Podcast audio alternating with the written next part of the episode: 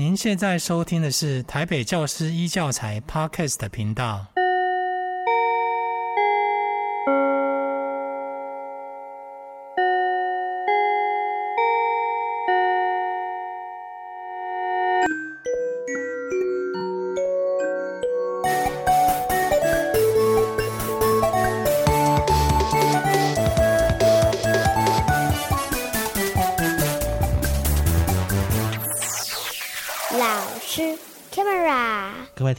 友们，大家早安、午安和晚安，欢迎收听台北教师研习中心老师开麦拉的 Podcast 节目。我是今天的主持人明轩。大家对我的声音可能会有一点陌生，不过呢，只要是我们频道的铁粉呢，就会听到在六月十七号那一集《猫头鹰教师与大树爷爷》当中，我曾经发声过。好。所以呢，这是算是我第二次在这个频道发声。所以呢，如果等一下有什么口疾呀、啊、结巴啦、吃螺丝等等的话，大家就稍微忍耐一下下喽。今天呢，是一个全新的节目计划，这个节目计划呢叫做特级教师，谁当家？当当当当当当当，好，非常感谢我们非常重金礼聘来的我们今天的特别来宾哈，先听到他的声音了。不过我们待会再来好好的访问他一下。我先介绍一下我们这个节目单元，好，就是有听过我们那一集《猫头鹰教师与大树爷爷》的听众朋友们啊，就会知道。其实呢，我自己是在国中的时候，因为罹患青光眼的关系，所以失学。那后来经历了复学，然后立志当上老师。还有呢，现在呢，还在寒暑假的时候到医院及监狱去做一些社会教育。在这一路奇幻的历程当中呢，其实碰到很多很多的贵人，还有很多很多有趣的特教伙伴。那我觉得呢，让这些贵人跟特教伙伴埋没在我们平日的庸庸碌碌当中，实在是太可惜了。所以，我们透过这个节目呢，找这一群人来跟我们分享一些跟特教有关的议题，或者是跟大家介绍一些跟各式各类身心障碍者相关的电影，还有啊，分享一些老师们在学校里面教导各式学生的奇闻异事，或者是有趣的状况这样子。那希望这一些的节目呢，可以用比较生活化的方式，让听众朋友们了解我们身边不同而且有需要的人。那这样一个有我自己觉得蛮有趣的节目啊，不晓得听众喜不喜欢？那我们期待大家可以透过我们这样的分享呢，更了解我们身边的所有的人，这样子。呃，今天是我们节目的第一第一次播出，这样子啊，这是我们这个单元的第一次播出，所以人家说嘛，那个要要有好的，要有成功的那个结果，就要有好的开始。所以呢，今天一开始呢，我就邀请一位对我来说非常非常重量级的人物，这样子。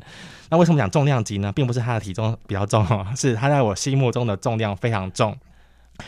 我以前在就读启明学校的时候啊，虽然是从国中开始读，没有上过我们老师的课这样子，那但是曾信龙老师这个名字，在我读国中跟高中的时候，一直在我的耳边萦绕，就是他其实有蛮多蛮多跟大家不同的一些经历。那我想待会我们会透过一小段时间的访谈，让大家了解、认识曾信龙老师。那我想说，就跟大家先打个招呼吧。先生老师好，嗨，各位听众大家好，明轩好。其实很不敢当，嗯、呃，其实我体重很轻，对，所以呃不敢说有什么重量，只是说因为在大家都是视障，那在教教师的路程当中啊、呃，有一些可以和大家分享的部分。对啊，那老师呢，其实跟我们一般的老师比较不一样哈。大部分的老师呢，其实就是蛮朝九晚五的，早上到学校去看顾好别人的孩子，然后晚上以后就是过自己的生活。可是我认识的信龙老师呢，除了这样子以外呢，他还到医院、到监狱去。跟我们社会很多的边缘人，或是受刑人，或者是一些病友去做一些交流，这样子，是因为不甘寂寞。对，老师您您 您太客气了，您绝对不是不甘寂寞这样子。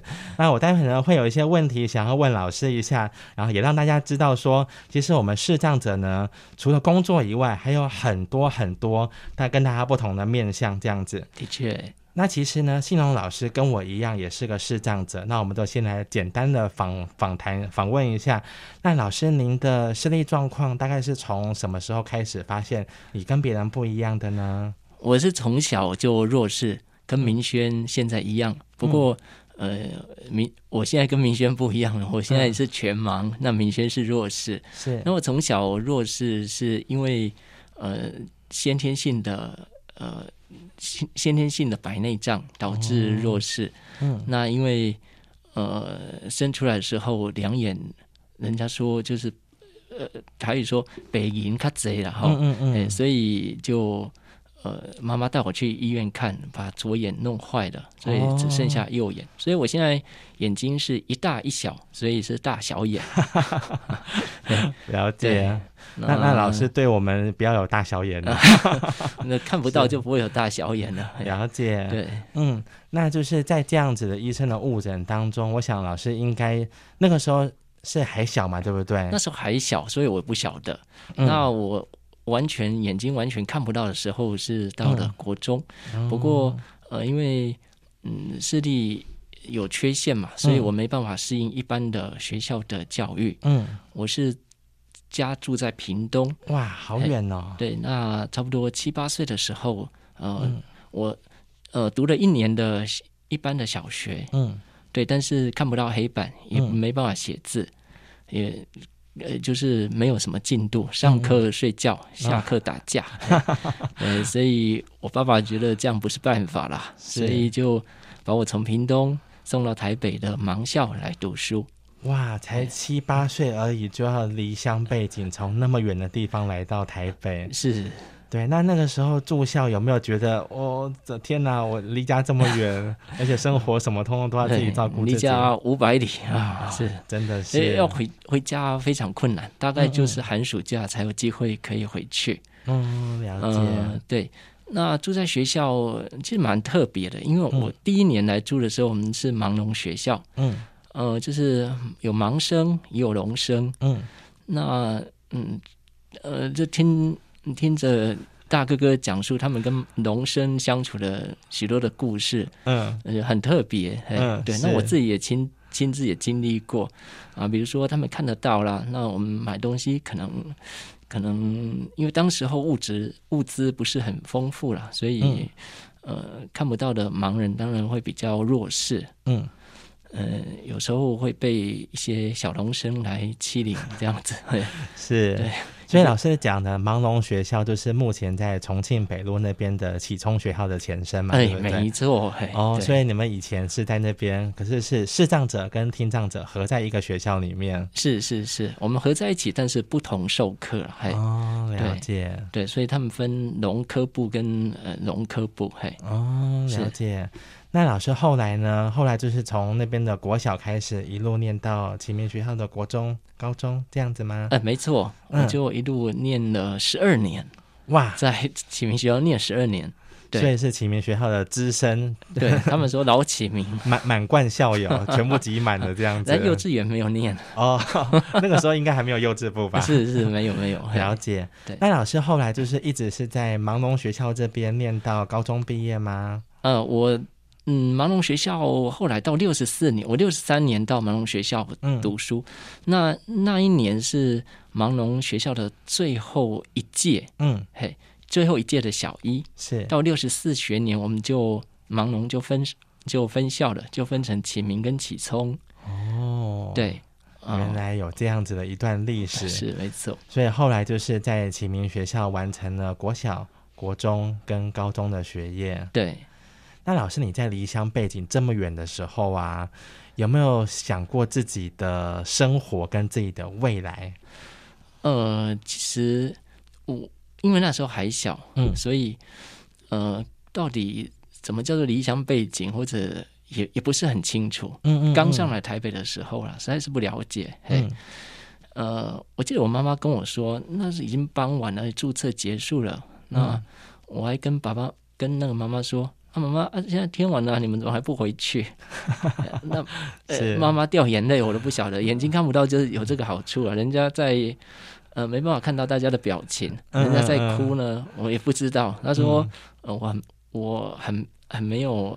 同理心就很没有感情了，嘿，对，其实我我不晓得，那因为小孩子嘛，想说，哎，今天晚了啊，那怎么不回去这样子？嘿，是，对，没有想到这一回去，可能就是要坐好久好久的车，而且下一次见面是可能是一两个月，甚至是更久以后的事情，好好几个月的事情了，对，对，那。当然了，那天晚上就就哭了，因为身边的人完全不认识。嘿，嗯嗯嗯，对，而且年纪这么小，是啊，我自己的小孩现在小一，所以我非常能够想象 小朋友在爸爸妈妈不在的时候那种彷徨跟无助的感觉，这样子。嗯、的的确的确是，后来他们离开了，我才会觉得，哇，怎么周边变成非常的寂寞，然后也不知道。也不知道去找谁，嗯嗯嗯，哎，对，那也不知道干嘛，就除了吃饱饭就就没事做了，哎，所以是体验过深刻的寂寞，目前才这么不甘寂寞吗？了解。好，那老师啊，你有没有想过说你自己高中毕业以后的生活会是什么样子？呃，我会到启明学校了哈，会到盲校，嗯、是因为我爸爸、嗯、他有一个朋友，嗯，他我爸爸在台电工作，他有个朋友。也在台电，就他的同事的弟弟，嗯，就在呃呃盲校教书，是。他他的名字叫做吴必生。哦，哎，那吴吴必生呢是启明学校的很知名的音乐老师啊，是没错。那我爸爸送我到启明，送我到盲校，他就希望说我将来啊能够像吴老师一样，呃，吴老师他是弱势，那我也、嗯、我也能够留在学校教书这样子，嗯、所以他才。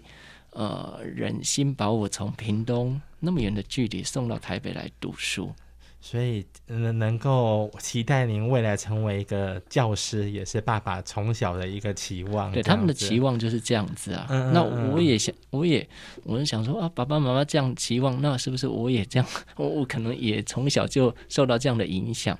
对，所以那是你一个目标，这样子，嗯，可能是这样子啊。所以后来才会走上教师的这个职业。不过您走的好像不是一开始就像父母期待那样子的音乐教育，对不对？没没错没错，我音音乐还好啦，音乐不是很呃学得很好。不会不会，因为您现在就是靠音乐在发光发热这样子，只是我们多绕了一个弯。是，那您可以帮我们介绍一下你大学的部分吗？呃，我大学是念到是到彰化去读书，我念的是。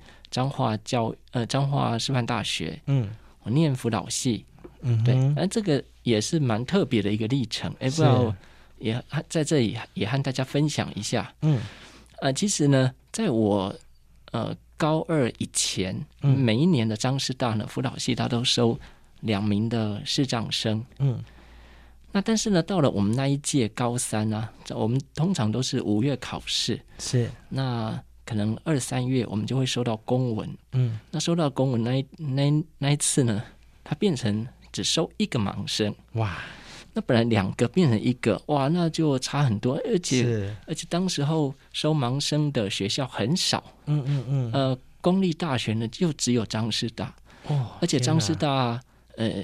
可以修教育学分，以后呢、嗯、就可以有机会可以回母校教书。是对，那有两个变一个，哇，这差别非常非常大。那所以我就呃写信给给这个嗯那时候是蒋家的一个亲戚了，哎、嗯，对，呃跟他们说这个情形，嗯，所以透过这个亲戚，那、呃、去跟高层有联系。嗯、那我们要争取到，后来又争取到争回到两名的名额，所以老师从高中开始就会替自己的权益来倡议了，这样子。嗯呃，其实我觉得也也是很特别，因为争取到那个名额啊，嗯。呃，后来那个视障生跟我一起进到张师大，在我们四年当中，他给我非常非常多的帮助，嗯，哎，因为他也是一个弱势生，是。那、呃、考试的时候呢，大家都忙，但是这个、嗯、我这个弱势的同学呢，他就知道我的我的不便，嗯，所以他会帮我读讲义啦，帮我复习。到现在我们都是很好的朋友，嗯、真的也是一个贵人。是，有时候我们无心插的柳，种下了一颗种子，都会变成我们身旁一个很重要的资源。是这样子，是没没想到这样子。嗯嗯嗯，是。那反正就是在张师这边，就是完成了学业以后，就满足了父母的期待，当一个老师。那您是透过什么样的方式回到母校，就是台北市立启明学校教书的呢？呃，我回启明学校也有一点挫折了，我呃我在启明学校哦、呃、考了三次啊、嗯呃，才进到启明学校。嗯，嘿，那嗯，可能个嗯，就是我觉得就是上天给我的一些考验吧。嗯，对。那呃，因为毕竟我们眼睛不方便，是那。呃，学校行政人员有行政人员的考量，嗯嗯嗯，对。那呃，我们当然希望说，以我们的以我们的一点一点知识，可以和市场市场同学分享我们的学习的历程。对，嘿，那但是行政的考量，可能他就问说，那你。嗯，你怎么导护啊？嗯，怎么带校外教学啊？嗯，那学生如果呃上课有状况，怎么处理啊？嗯嗯，嗯，类似这些的问题是。那这些，嗯、呃，我想每个人有每个人不同的角度。嘿，对，没错。嗯，不过我想你后来也用行动来证明说这些事情都只是小事而已。是是我们视障者虽然看不到，我想在。收听我们节目的听众朋友们，应该都很难想象视障者的生活，更很更难以想象说视障者怎么样去面对职场的考验这样子。没错，没错。不过老师就是通过了这个面试以后呢，也在启明学校教书，而且后来还接任了另外一个巡回辅导的工作，而不只是在定点工作，还要到处跑去服务台北市各个阶段的视障学生。对对，我想这也是一个更特别的经历，这样子。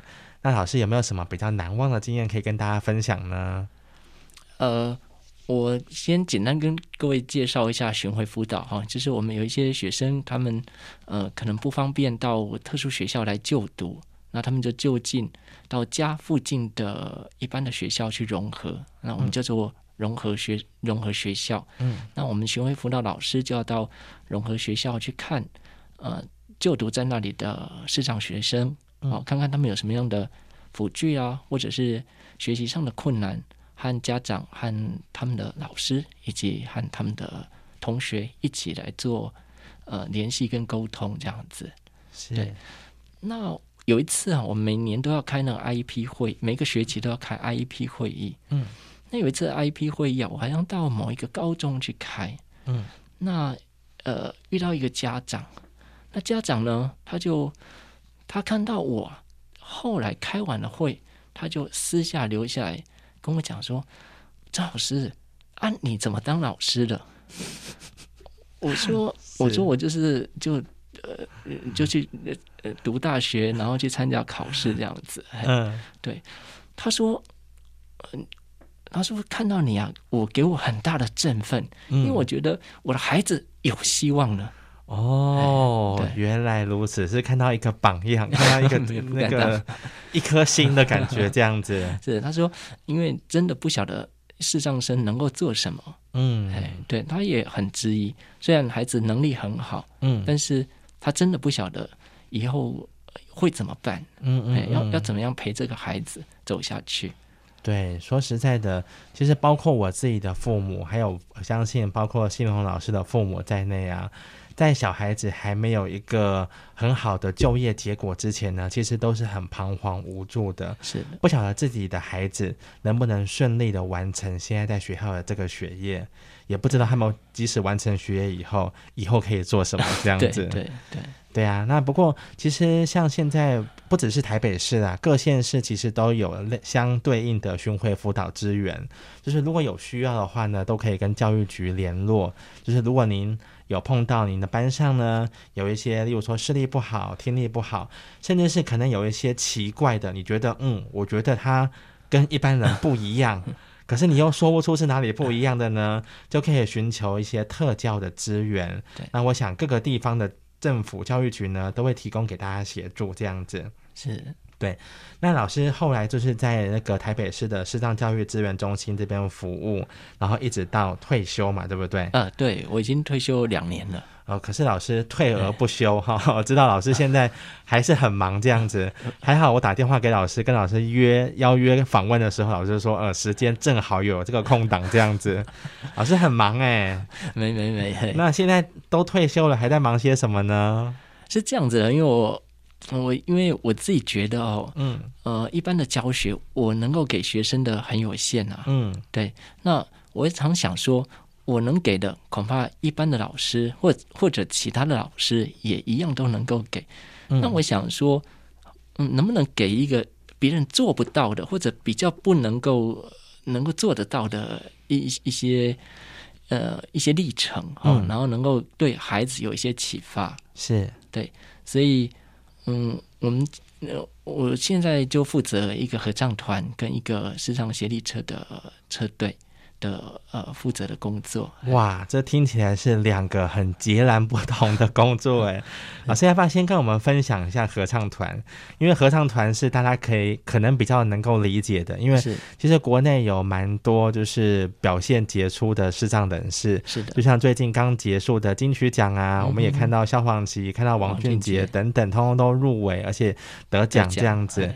对对对，所以视障者从事音乐。大家能够理解这样子是。那可是老师，那你是怎么样组织，还有组织什么样的合唱团呢？呃，是这样子的哈，其实视障者对音乐都很有兴趣。嗯，呃，在学校里面，我们参加乐队，参加。嗯各种不同的合呃歌唱，或者是学习不同的乐器，嗯、是。但是毕业之后啊，大家要聚在一起就有点困难。嗯，那我我就觉得这样非常可惜。嗯，嘿，那那么好的人才，然后大家也都有一个共同的兴趣，嗯嗯，但是却因为因为可能没有特别的机会把大家聚在一起，嗯，所以我们就想说组织一个合唱团。那合唱团。呃，我们唱的比较不一样，就是我们尽量是唱阿卡贝拉的，就是没有伴奏的方式的合唱。哦，对，那这个合唱团是二零零零年成立的，到现在已经二十几年了。哇，名字叫做展翼，开展的展，羽翼的翼。哦，了解。那我们这个合唱团呢，里面的团员们也就通通都是我们的视障者嘛，对不对？对，完全都是视障朋友。哇，天哪，都是视障朋友，而且要唱阿卡贝拉这样子，是，因为其实呃，听众朋友们啊，在那个 YouTube 上面看到，也可以看到很多有名的阿卡贝拉团体，是的。可是他们呢，要在唱歌的时候。都要先彼此眼神交汇，是，然后甚至会有一些手势、一些动作去培养彼此的默契。在一二三唱之类的，那我们通通都是视障者的话，那要怎么样把大家的声音整合起来，变成好听的音乐呢？呃，我们练唱，我们有专门请呃专门的指导老师来做指导。嗯，呃，那我们用的是点字谱、点字乐谱。哇，对。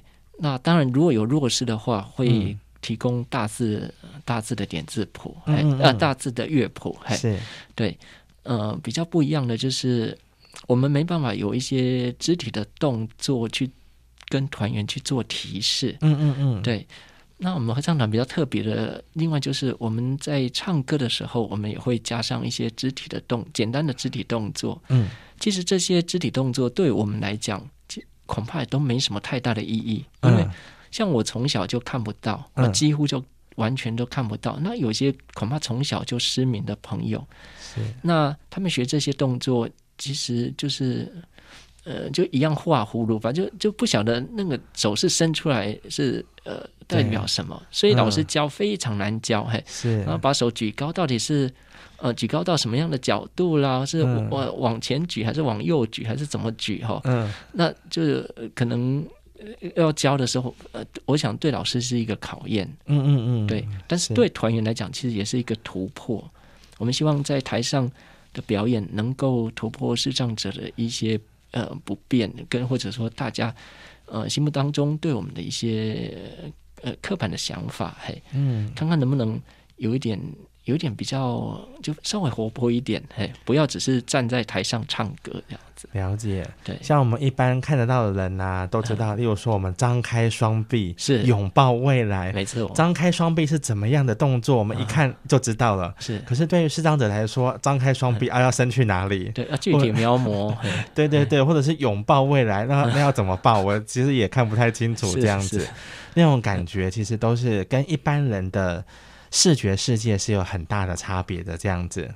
对，对所以团员愿意来学习哈，我觉得是很佩服大家了。嘿，嗯，对。那我像我们团员呢、啊，经过这么努力的练习了之后，我们会在哪里做一个发表呢？是这样子哈，我们呃，差不多我们练了差不多两三年的时候，我们就发现，光这样练没有什么意思，光在呃，光在教室里面自己唱，唱的很开心，这样好像。呃，这意义不是很大。对，那开心的人好像也不是很多。嗯，对。那我想说，哎，把我们这样的歌声和分和外界来分享，那怎么分享呢？嗯、而且我们租租场地，我们请老师也都要费用啊。是，所以呃，我又写信给那个严长寿先生，我请他、嗯、呃帮忙看看能不能帮我们呃找找这个。找金源或者找演出的场地，他就给我们建议说，或许我们可以到医医院或者是到监狱去做表演，嗯，把我们的歌声呢和受刑朋友来做分享，是，那说不定能够彼此互相鼓励，嗯嗯嗯嗯嗯，没错。那其实呢，这边就是一个，我想医院大家一定常常就是，我想这辈子一定会有机会去医院这样子，但是到监狱呢，其实能能到监狱里面的人就非常非常少了这样子。我们还坐过囚车呢，对对对，其实那对我自己来说也是一个很神奇的经历啦，这样子。那老师们就是在平常的时候就是会练唱，然后会利用寒暑假的时间，对，就是会到各地的医院。和监狱去做一个巡回表演，这样子。是我们大概台湾的监狱大概都走遍了，然后除了东部几个，因为可能交通比较不方便。嗯嗯，嗯。那大概我们尤其是西部的这个部分，大概都每一个一每个监狱大概我们都去过了。嘿，对对对，尤尤其是最近刚出事的台南外役监狱，我们也也也有去。嘿，对、呃、对对对，对也谢谢明轩啊，明轩对啊，帮我们都。陪同我们，呃，太太当主持，那明轩呢，帮我们做呃音响。没有，那其实是一个圆梦的过程呢。是对，就是老师对我来说，我我刚刚一开始都形容老师是贵人啊，就是因为很久很久之前，我记得那个时候我太太还不是太太，还是前女友的时候，哦、对，我们一起去听那个陈绮贞的演唱会，是。他在现场讲了一个故事。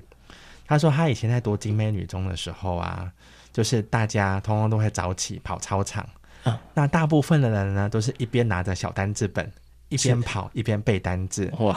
可是呢，他从高中开始就是一边跑一边唱歌。嗯，同学同学也觉得他很奇怪，就说：“哎啊，你不用背单字哦。”可是他说他想让他的歌声。被全世界听到，哇！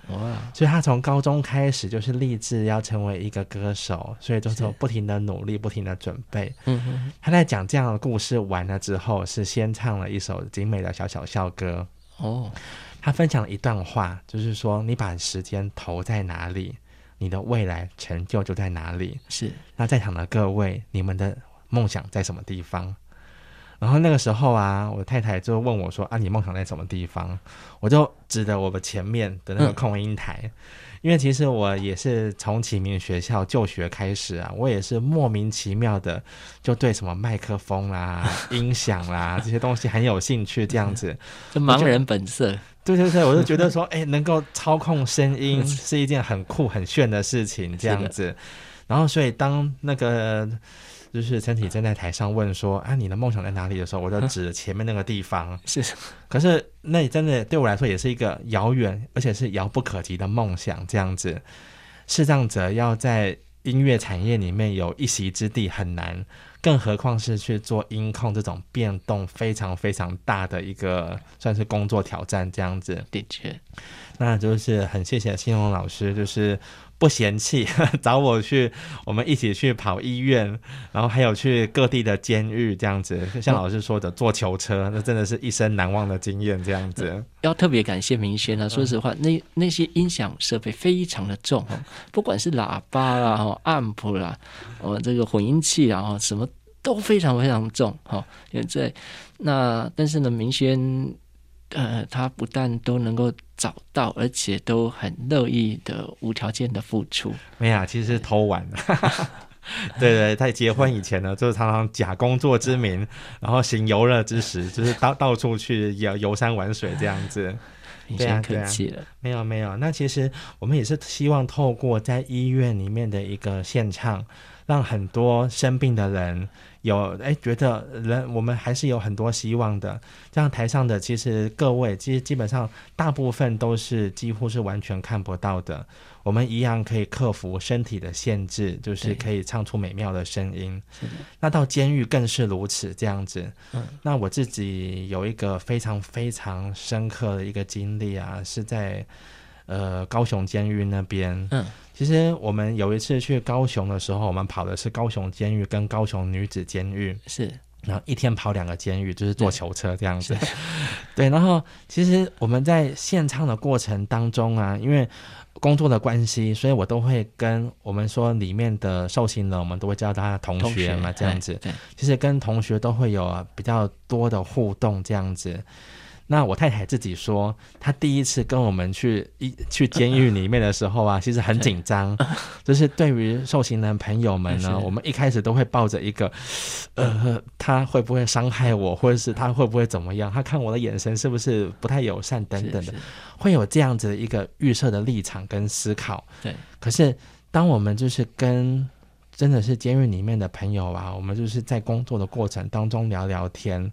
就会发现说，其实有很多人，呃，也都是因为无心或者是不是自己的选择，然后就去到了那个地方。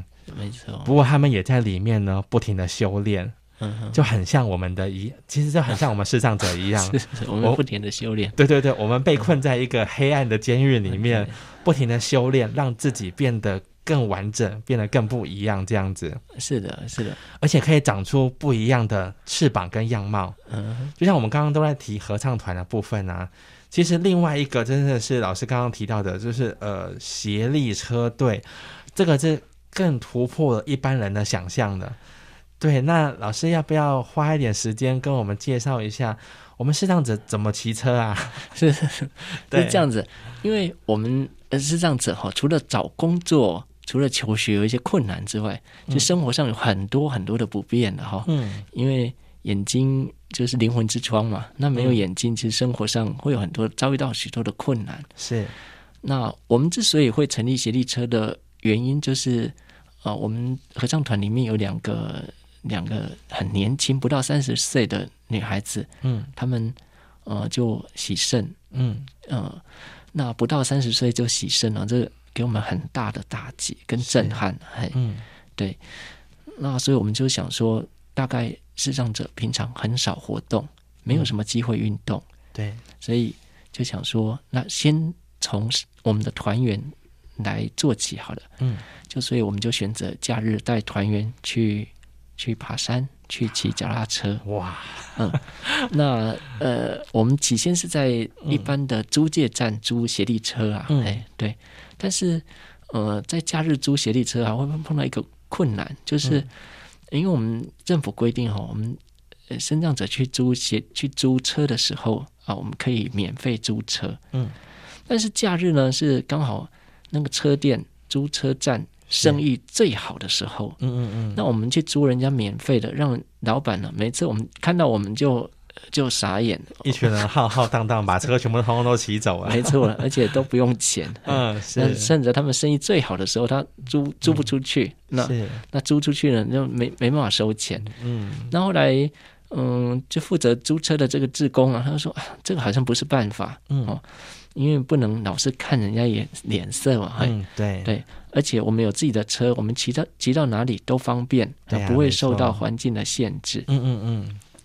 所以，我们就在一二年就成立了呃视障协力车队。我们自己找钱自己买车。哦，对，然后买了那时候好像买了二十部的协力车，嗯嗯嗯，那那协力车呢是呃不是一般那种租借站的协力车，我们买的是呃工学社 KHS 的那个协力车，那高级的协力车，嗯，一部定价三万多块，哇，哎，是，可是有车以后你们怎么骑呢？因为就是连我自己都很难想象，因为其实我自己在大学的时候啊，就是因为偷骑脚踏车，然后被被车撞到受伤这样子，所以其实从大三开始我就不太敢骑车了。哦，那嗯、呃，更不要说团员里面有很多是完全看不到的。那是那我们要怎么骑车呢？呃，我们其实买的车哈，我们嗯也没有想到很多啦，我们就想好要买车，好，那我们就去买车。嗯。那买的车其实买车之后问题非常多，车子放哪里啦？哈，车子坏掉怎么办呢、啊？对啊，呃，或者说呃，那个怎么找志工啊？是啊，其实我们骑车就要找志工，那就看报纸啊，去找去看那个 PPT，嗯啊、呃，或者呃，我们前几年有那个善根嗯嗯嗯善根公益平台，是，那我们就把我们需要志工的资料呢，呃，让呃我们的呃一般的朋友能够知道。嗯，那所以哦，我们就每一次呢，虽然呃网友报名都非常踊跃，是，哎啊，但是后来呢，后来都能够找到呃至少等同的志工来协助我们来骑车。哦，所以要协力车的原因，就是因为你们要有一个志工在前面是帮忙看路，对，然后我们的视障朋友是在后面坐着一起出力骑车，这样子吗？啊、呃，对，没错。哦，难哦，原来那那这样子，我自己就了解了，这样子。呃、不不是盲友自己骑车哈，那很危险。对呀、啊，对呀、啊，对呀、啊。我想一一群盲人出去骑车，那那不只是那个租车站清空而已，我想那个整个车道通通都要清空哦，这样子。那对，所以那我们的协力车队啊，目前都在哪边活动呢？因为我我自己都觉得很有兴趣的话，我想要看看适当者是怎么骑车的话，你们都在哪边骑车啊？呃，我们现在呢，我们的租，我们把车子现在都放在那个嗯兰雅国小，哦，我们的基地就放在兰雅国小。我们大概就是每个月的第一跟第三个礼拜六，嗯。有骑车的活动，哦、然后第二个礼拜六我们就带市场朋友去爬山。哦，了解。对，所以其实有蛮多志工的需求这样子。哦，没错，因为有志工，你们才能骑车，才能去爬山这样子。嗯、对，我们车子不止在呃河滨啊，我们也到中南部啊，嗯、就是利用可能连假的时候，我们就带大家到比较远的地方去、嗯、去连连续骑。哇，对，甚至我们也到。金门啊，到澎湖哇、啊，到日本、到香港去骑，到日本跟香港哇，真的是真的是太难想象了这样子。因为我们有日本的好朋友，他们也想要来台湾骑车哇、嗯，那他们也带他们的日本的盲友来台湾跟我们一起骑脚踏车。那有没有预计要环岛啊？呃，有环岛过的啊，已经环岛过了。是哇，天哪！对，而且我们跟日本类似，呃，就是呃，他们来骑车，那我们去日本去滑雪。嗯、哇，这真的是可以拓展很多视障者的生活经验，这样子。嗯，对，对啊。那老师就是真的是，我觉得退而不休的一个非常重要的一个，就是我们的典范，这样子。在在在上班的时候呢，照顾学生。离开学校了之后，继续照顾我们的视障朋友，这样子是。其实呃，也不敢说照顾了，就是和大家一起玩。嗯、那我非常感谢我们的志工和盲友愿意来参加我们的团队。那也要在这边呼吁我们、嗯、呃我们的听众伙伴、嗯。其实这两年的疫情呢，嗯、对不管是对车队或者对合唱团的影响非常大。嗯，我们合唱团等于说光练。呃，光练，但是没得表演。嗯，那所以说，大家如果有机会，可以提供给我们一些表演的机会。好、哦，那不用顾虑说要多少的演出费用。嗯、那我们如果呃大家愿意的话，有场地的话，我们都很乐意为大家呃献唱。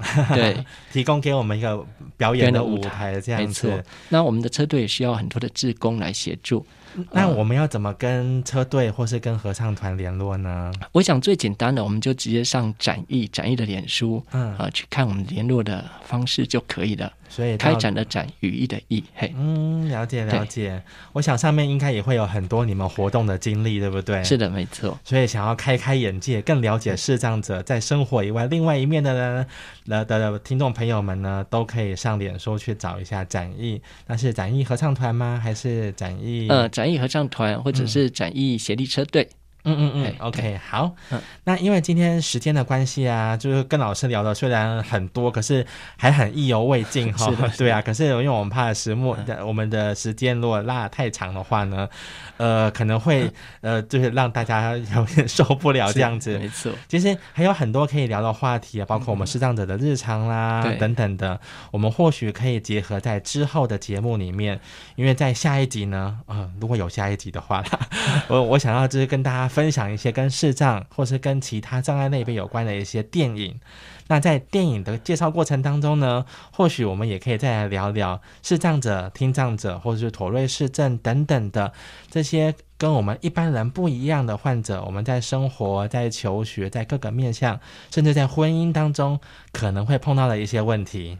那我们也诚挚的邀请，如果到时候老师时间抽得出来的话，再来上我们的节目。当然，当然，谢谢明轩，也谢谢各位听众朋友。好，那谢谢各位听众朋友们的收听。那如果你们对今天的节目有任何的想法或是意见的话呢，都可以透过 Podcast 下面的连接，然后到我们的网页去留言，提供给我们一些建议，或者是提出，诶，你们对于哪一个特教类别，或是你们曾经教学的过程当中有什么样的疑问，都可以询问，在这边提出来，那说不定就可以成为我们下一个节目的主题或是内容。那。非常谢谢大家的收听，那我们就下一次有机会的话，我们再见面喽，再见，嗯，拜拜。